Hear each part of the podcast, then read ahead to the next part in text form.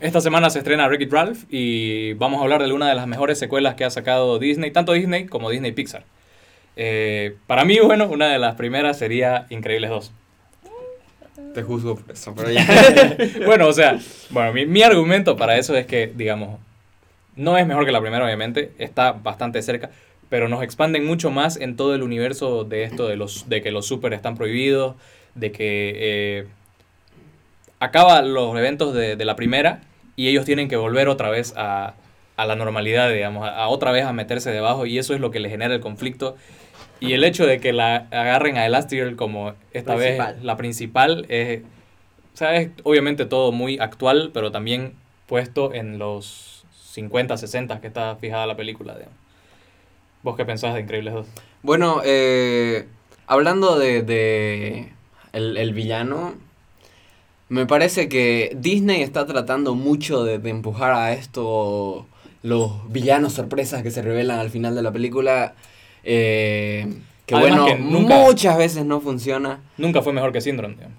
Sí, claro, no, no fue mejor que Syndrome. eh, o sea, en sí, el personaje está. inter- o sea, tiene, tiene motivaciones bastante interesantes de que eh, el- la, la población se está volviendo bastante dependiente, de, que alguien venga a salvarlos, de que está muy prendido a sus pantallas. Es, un mensaje que es relevante actualmente y todo lo que querrás, pero. eh, en sí no me parece que está muy bien manejado dentro de la película. Eh, eh, em, la sorpresa no fue sorpresa para nadie. Fue bastante predecible. eh, y, y no sé, o sea, el, me parece que es una película bastante olvidable en, en mi opinión. Sí. Sí. Concuerdo, concuerdo, con el- concuerdo con lo que dice Hipster. eh, pero algo que me gusta mucho de Los Increíbles es la profundidad de los personajes. Mm. Cómo aborda, obviamente en este caso, los superpoderes, pero cómo aborda también en el sentido de eh, eh, la vida real, digamos. Aquí podemos encontrar un Mister Increíble aprendiendo lo que significa Ser eh, mamá. Ser mamá en casa, de- claro.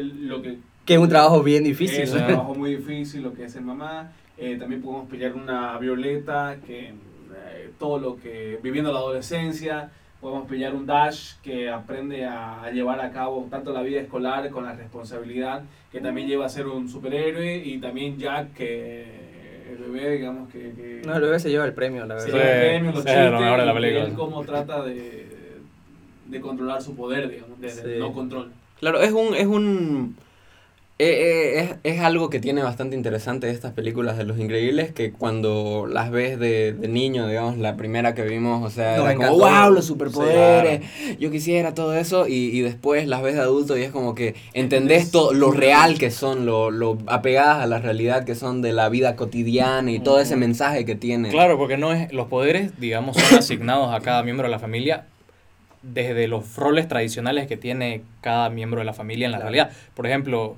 eh, Mister Increíble es súper fuerte porque el padre se supone que es la roca de la familia, la mamá es elástica porque se tiene que dividir para todas las cosas. La chica quiere ser invisible, los adolescentes generalmente quieren ser invisibles, así que Bailo tiene la invisibilidad. Que Dash es súper hiperactivo, ajá, todo, sí. y Jack Jack que es un bebé y no se sabe qué va a hacer, por eso tiene varios poderes. O sea, el tema, en el, tra- el trasfondo de todo el, el tema de los poderes fue, a mí fue una de las cosas que de- de- me, me hace pensar en Los Increíbles como una de las mejores películas de Disney Pixar. Ujú. Y la secuela que, que profundiza sobre eso, por eso yo la tengo tan, digamos, arriba. Entiendo, entiendo las críticas y todo, pero para mí... Creo que el que menos tuvo desarrollo fue Dash, la verdad, de, de- comparando con la primera película. Totalmente. Sigue siendo un niño, como Sí, dijimos, hiperactivo. hiperactivo y todo. no, nada más. digamos. La siguiente, que aquí ya creo que todos estamos un poco más en el mismo nivel, sería eh, Buscando a Dory. No. ¿No? No.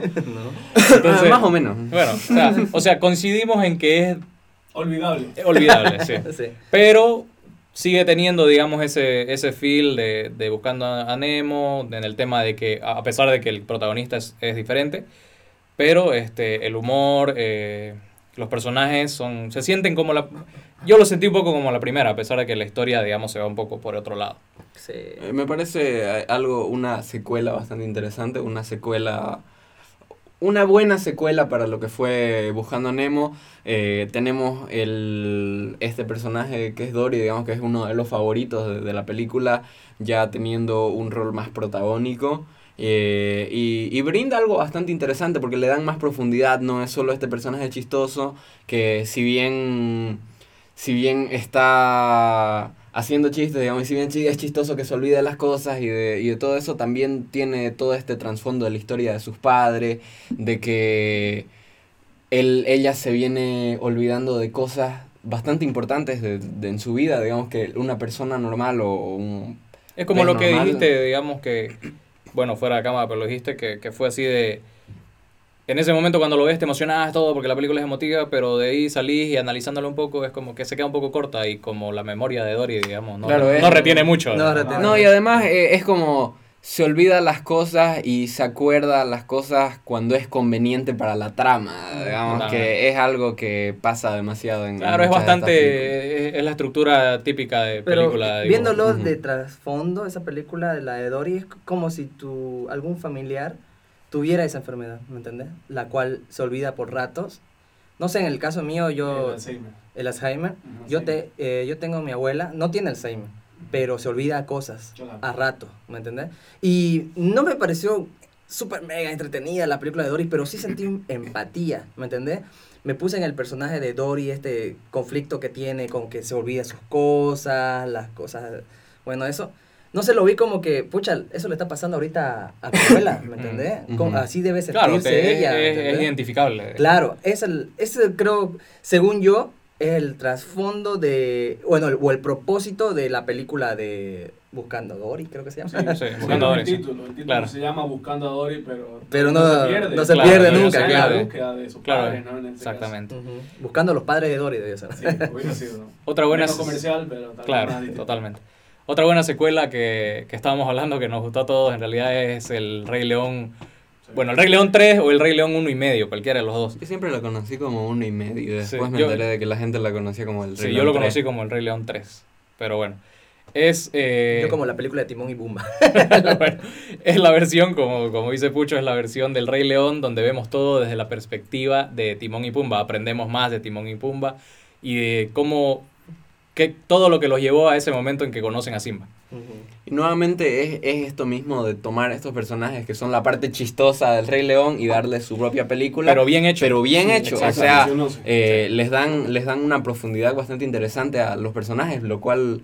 Cómo se eh, conocieron. o sea, para estos personajes yo pensaría que era difícil darle, darles un trasfondo profundo, pero eso de que, de que siente una bastante una, una soledad muy profunda Pumba, Totalmente. de que Timón simplemente quiere encontrar el camino para lo que, o sea, su destino, destino, para claro, lo que él sirve. que él no quería ser la Todo es bastante interesante, o sea, es algo que no pensarías que le, que le podían agregar a estos personajes que eran como la parte chistosa del Además que te tiran, eh, o sea, te cambian muchas cosas que vos viste del Rey León. Por ejemplo, la razón por la cual todos los animales se hacen la reverencia a Simba. Ujú. En realidad no era porque estaban este, Claro, eso- reverenciando al Rey León, digamos, era Pero porque... porque pasó algo ahí Claro, entre todas, Claro. Las, entre todas las partes chistosas de la película O sea, todo eso. claro, o sea, todo, todas, meten muchas cosas debajo de las escenas del Rey León que, que, que la verdad que lo hicieron muy bien. y que ayudan a entender y comprender Claro, cosas de la película principal. Igual lo que decía Hipster Geek, este, hay muchas situaciones de que cuando la viste chico no te diste cuenta, ¿no? De Ujú. Toda la problemática que pasaba Timón y Pumba. Claro. Son cosas que uno rescata al hecho de, de haber secuelas como la que va a salir en el siguiente año, que uno comienza a comprender las películas de distinta manera. Eh, esto sería un combo, digamos. Eh, Toy Story 2 y 3. Uh, Que esas estoy- son-. Que esas están... Ya estoy llorando. La saga Toy Story es de lo mejor que ha hecho Pixar. ¿eh? Eh, creo que, que todos coincidimos en que la 3 es la mejor de toda la saga. Porque Sí. fue así como un, un cierre. Es un digamos, cierre, a- exacto, Un cierre que, bueno, no es tan cierre porque que no está hacer cierre porque otra, va a haber pero una más, exacto. Pero Y que la última. sí, es- eso en teoría va a ser la última, la 4. Eso Vea- mismo dijeron de la tres, veremos. veamos. Pero en la 3 Igual no. La 3, al menos para mí, lo que hizo fue ya tirarme algo más cerca de donde yo estaba cuando la vi, porque fue es 2009. Pero fue, fue algo literal crecer con su audiencia esta Claro, película. totalmente. Y te mostró algo que tal vez te pasa, que tenés a tus juguetes en una caja y a veces cuando estás limpiando los ves y, y no les tiras tanta bola, o sea, no los agarras, no los sacas.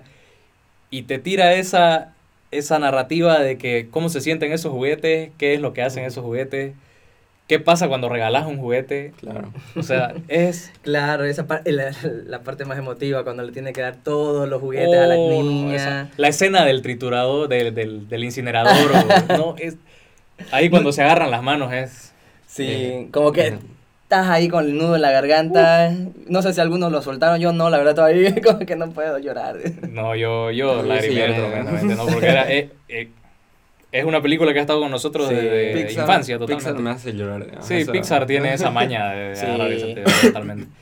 Y bueno, la Toy, la Toy Story 2, eh, que fue una buena secuela para lo que habíamos visto. La verdad, ¿sabes qué? Un dato, la 2 me gustó más que la 1.